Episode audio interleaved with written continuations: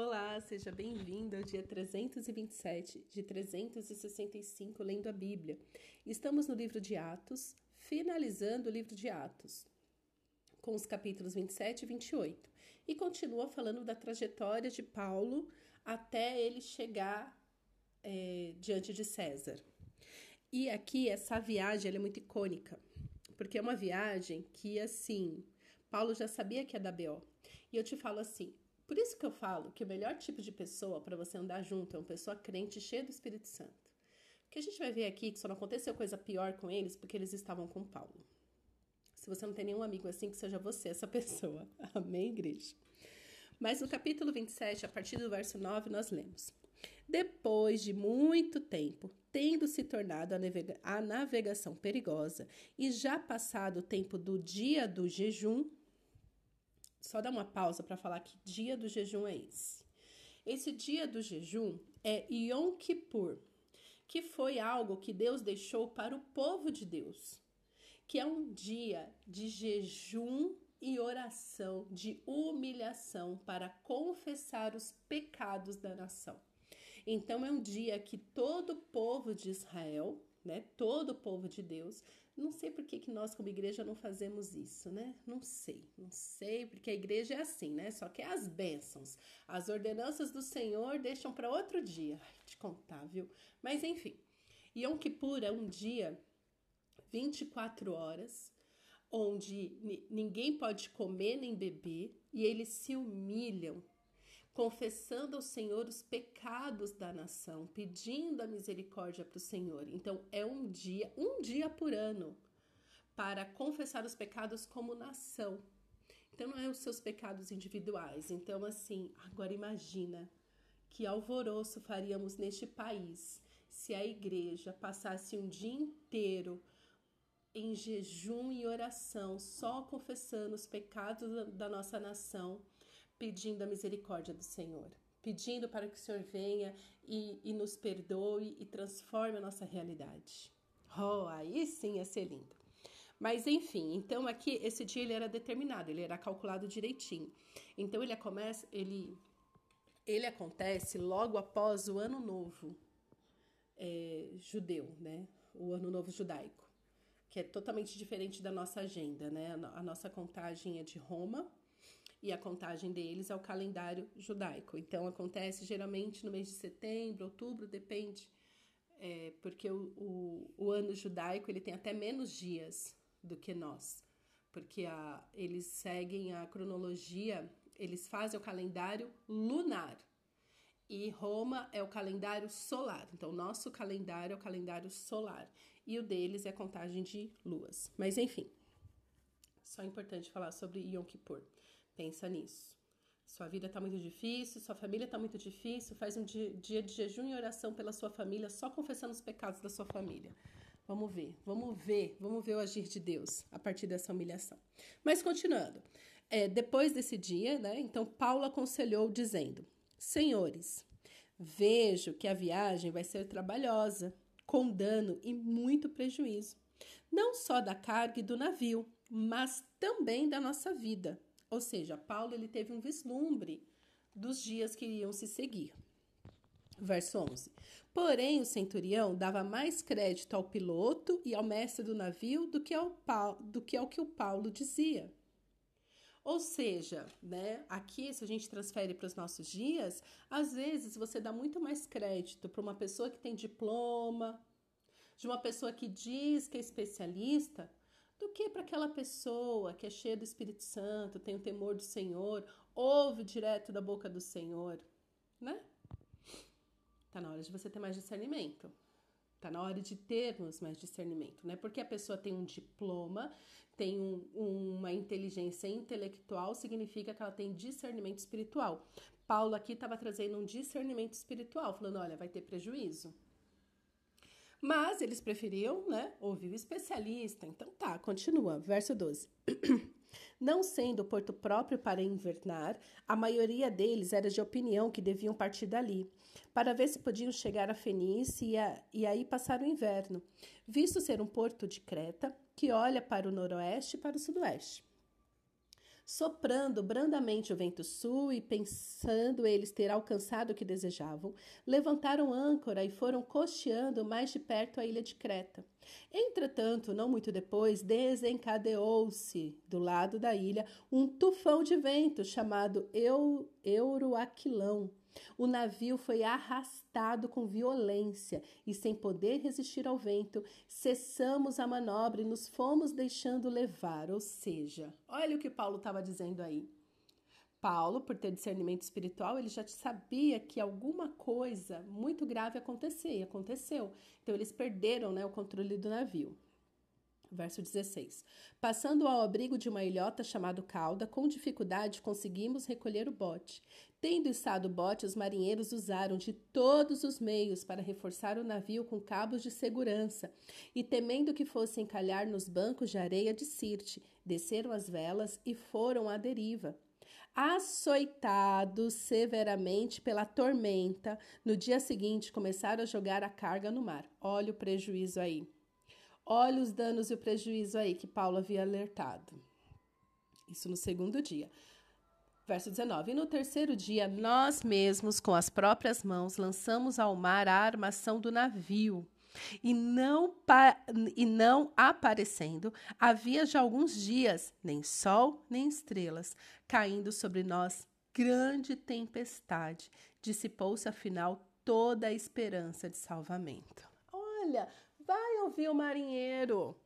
Vai. Gente, eu não tenho nada contra psicologia, mas, ao mesmo tempo, cuidado com esses diagnósticos que você recebe. só porque um especialista está falando isso, isso e aquilo, você precisa passar no crivo do Espírito Santo.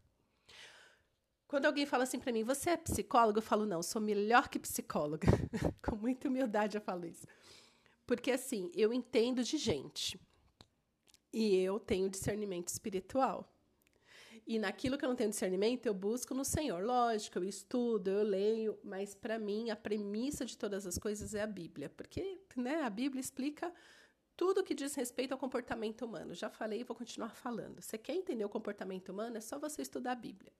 É só ler Bíblia, conversando com Jesus, que você vai entender tudo de comportamento humano e relacionamento interpessoal. Mas, assim, você prefere confiar muitas vezes num diploma do que, uma, do que numa pessoa cheia do Espírito Santo. Cuidado, cuidado, cuidado. Então, eles confiaram que foram dar crédito ao piloto, ao mestre. Não, tudo bem, eles tinham é, experiência né, no mar, eles já tinham experiência. Mas Paulo estava alertando.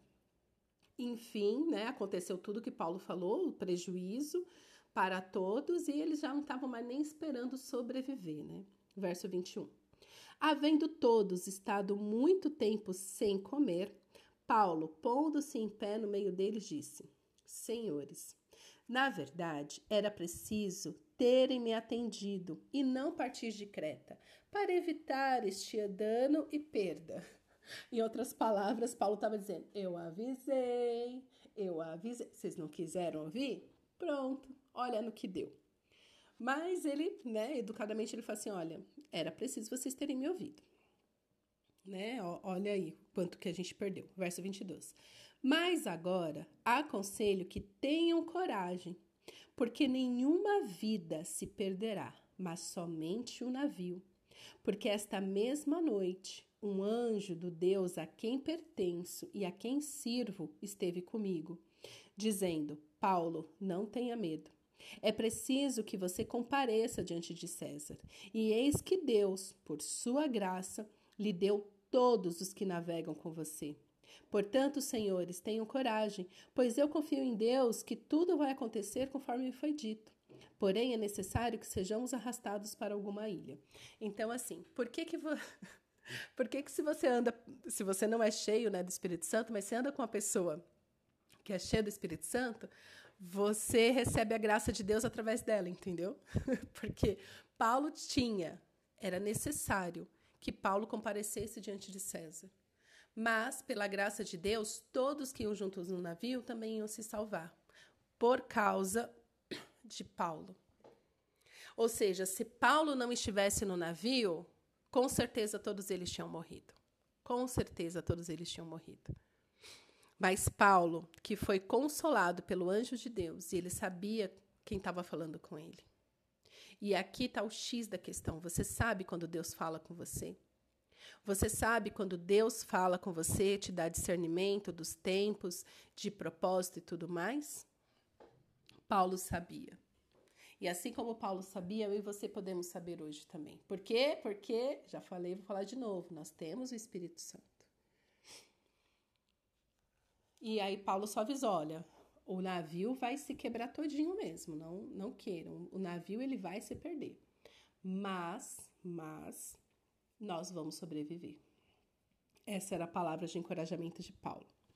Verso 27. Quando chegou a décima quarta noite, sendo nós batidos de um lado para o outro no mar Adriático, por volta da meia-noite, os marinheiros pressentiam que se aproximavam de alguma terra, e lançando a sonda, viram que profundidade era de 36 metros.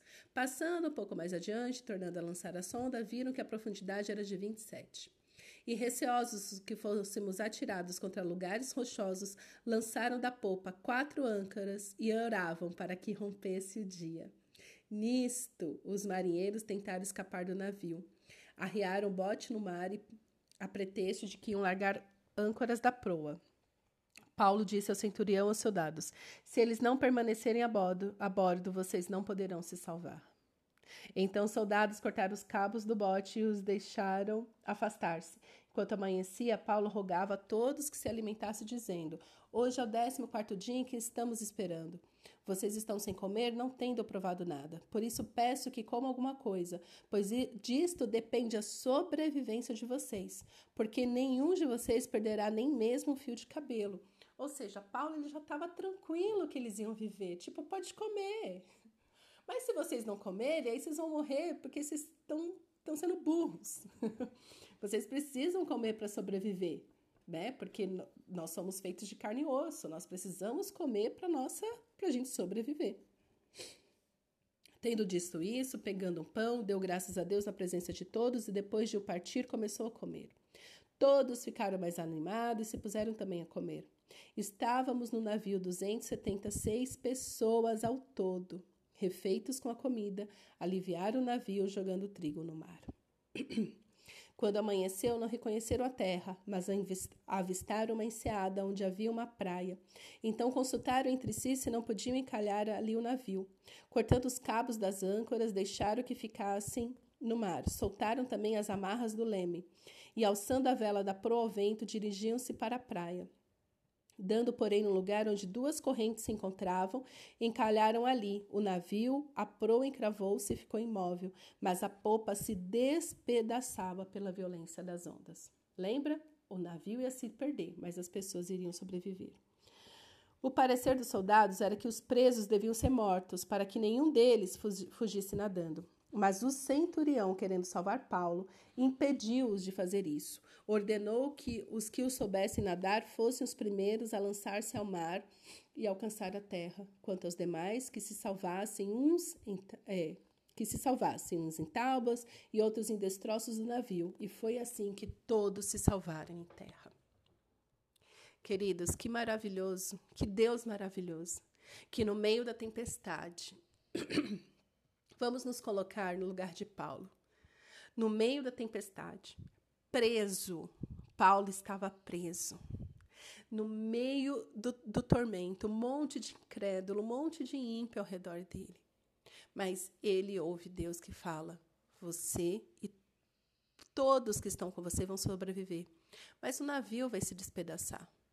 Entre ele ter ouvido isso de Deus e eles chegaram na ilha, se passaram o quê? Mais dez dias.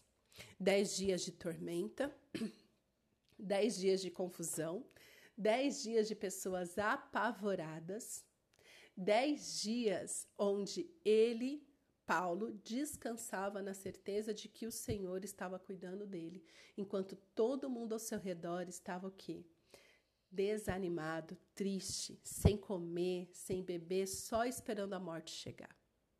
Queridos, a esperança que você tem muitas vezes vai servir só para você, para que você suporte no dia da adversidade. Por isso que a nossa fé não pode estar pautada nem nas circunstâncias, que a esta altura estavam todas desfavoráveis, e nem nas pessoas ao nosso redor, porque estavam todos desesperados.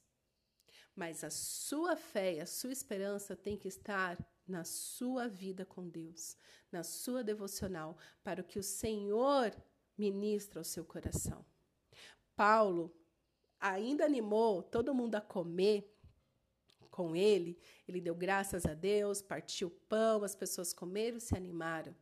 Por quê? Porque Paulo tinha plena convicção que se Deus falou, Deus fará. Tem gente que né, recebe uma palavra de profecia e não vê que aquilo se cumpre de jeito nenhum e começa a ficar desesperado. Calma, a tempestade vai passar, porque se foi Deus quem falou, Deus vai cumprir. Você que tem que ter a convicção de que Deus falou com você. A, a convicção é sua.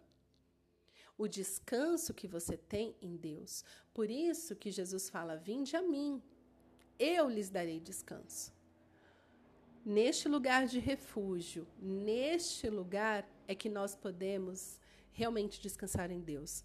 Não porque o navio está calmo, não porque você está fora da turbulência, não. Mas porque antes que tudo isso acontecesse, Deus já tinha ministrado ao seu coração que aconteceria. Nós começamos aqui falando é, que Paulo né, falou o seguinte: olha, eu vejo que essa viagem vai ser trabalhosa, com dano e muito prejuízo, não só da carga e do navio, mas também da nossa própria vida. Paulo falou isso antes de tudo acontecer, ou seja, ele já estava discernindo espiritualmente o que ia acontecer. Tudo, tudo ao redor dele não parecia que ia dar ruim. Por isso que eles prosseguiram viagem. Eles olharam, falaram, não, tá tudo certo, eu sou experiente, vai dar certo. Mas Paulo, pela sua comunhão com Deus, ele já sabia que seria uma viagem difícil. Aí as pessoas prosseguiram viagem. E Paulo, com certeza, ficou orando, ficou só esperando acontecer, porque Deus já tinha avisado ele. Aí depois vem toda né, a tormenta, a tempestade. Ele não é, a, a, tormenta, a tempestade era tão forte que eles não viam o brilho do sol, ou seja, ele já não sabia mais quando era dia, quando era noite. Tem noção? Mas Paulo estava seguro, porque neste momento Deus já havia ministrado ao coração dele de que nenhum é, morrerá, ninguém morrerá. Nenhuma pessoa morrerá. O barco vai se desfazer, mas as pessoas irão viver. E nisso, no meio da tempestade, Paulo descansou na palavra que Deus tinha dado para ele. E hoje eu peço a Deus que eu e você tenhamos essa tranquilidade. Primeiro, tenhamos discernimento dos tempos e no meio da tempestade possamos ouvir a voz do Senhor e permanecer nele a nossa esperança. Não na circunstância ou nas pessoas, mas nele, que não é homem para que minta, nem filho do homem para que mude de ideia. Deus, ele é fiel. Amém? Pai, obrigada pela tua fidelidade. Obrigada, Senhor, porque o Senhor nos abençoa todos os dias. Queremos, Senhor, te pedir mais entendimento e discernimento do Senhor. Derrama mais, Senhor, sobre nós do teu Espírito Santo. Nos, nos abençoa, Senhor, com discernimento dos tempos.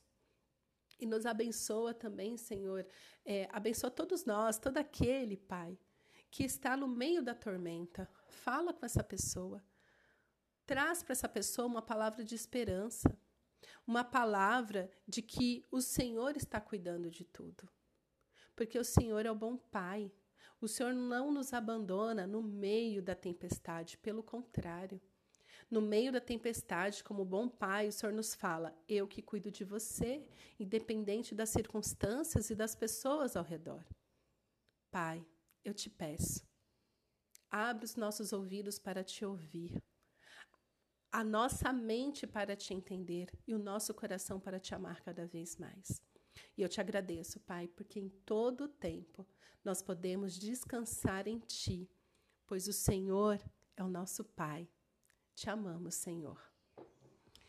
Em nome de Jesus, amém.